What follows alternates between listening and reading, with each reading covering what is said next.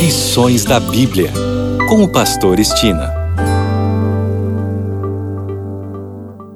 Olá, aqui é o Pastor Estina no seu programa Lições da Bíblia. Neste trimestre, de janeiro a março, estamos estudando o tema Administradores Fiéis à Espera do Mestre. O assunto da semana é o Pacto do Dízimo.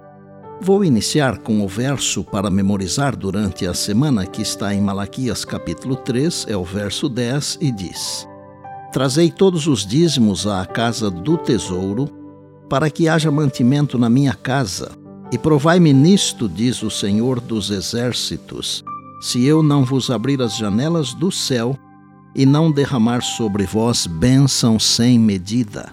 Para o leitor apressado das Escrituras, o dízimo foi estabelecido nos dias de Moisés.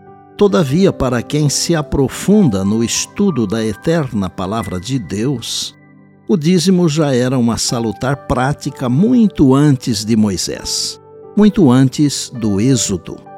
Assim como os dez mandamentos, todos os dez, aparecem na história bíblica, antes mesmo do Sinai, assim também o dízimo era já praticado.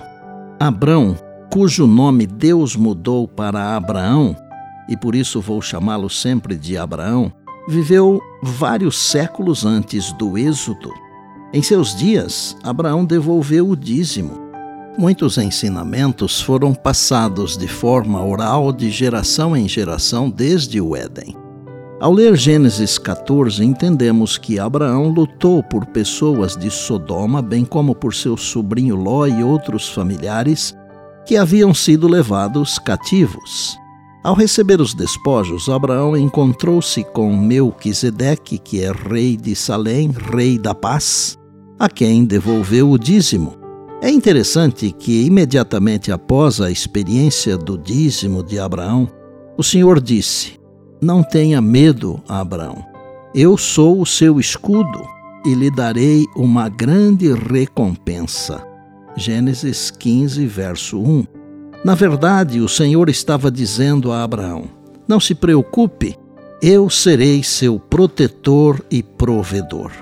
Muito tempo depois, Moisés disse aos israelitas, quando estavam prestes a entrar em Canaã: Certamente vocês devem dar o dízimo de todo o fruto das suas sementes, que ano após ano se recolher do campo, para que aprendam a temer o Senhor seu Deus. Deuteronômio 14, versos 22 e 23.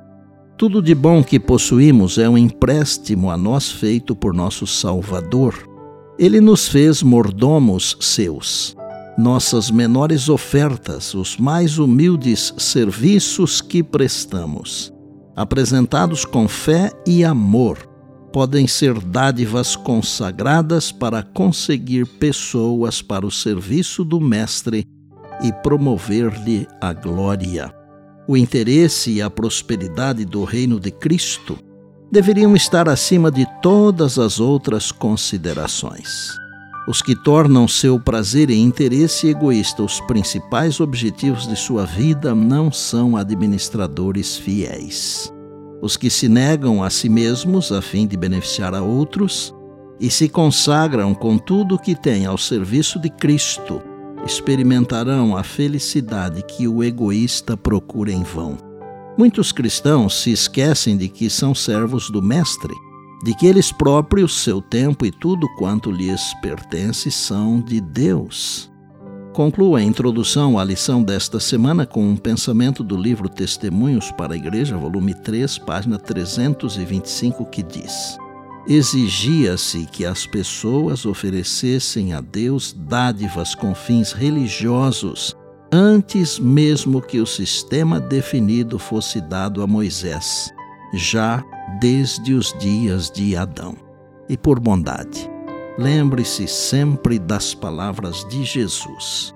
Passará o céu e a terra, porém as minhas palavras não passarão. Eis que venho sem demora. Bem, amanhã tem mais, se Deus assim nos permitir. E disse Jesus: Examinais as Escrituras, porque julgais ter nelas a vida eterna, e são elas mesmas que testificam de mim. João 5,39. Eu sou o Pastor Estina e este é o seu programa Lições da Bíblia, diariamente com você, pela graça e misericórdia de Deus.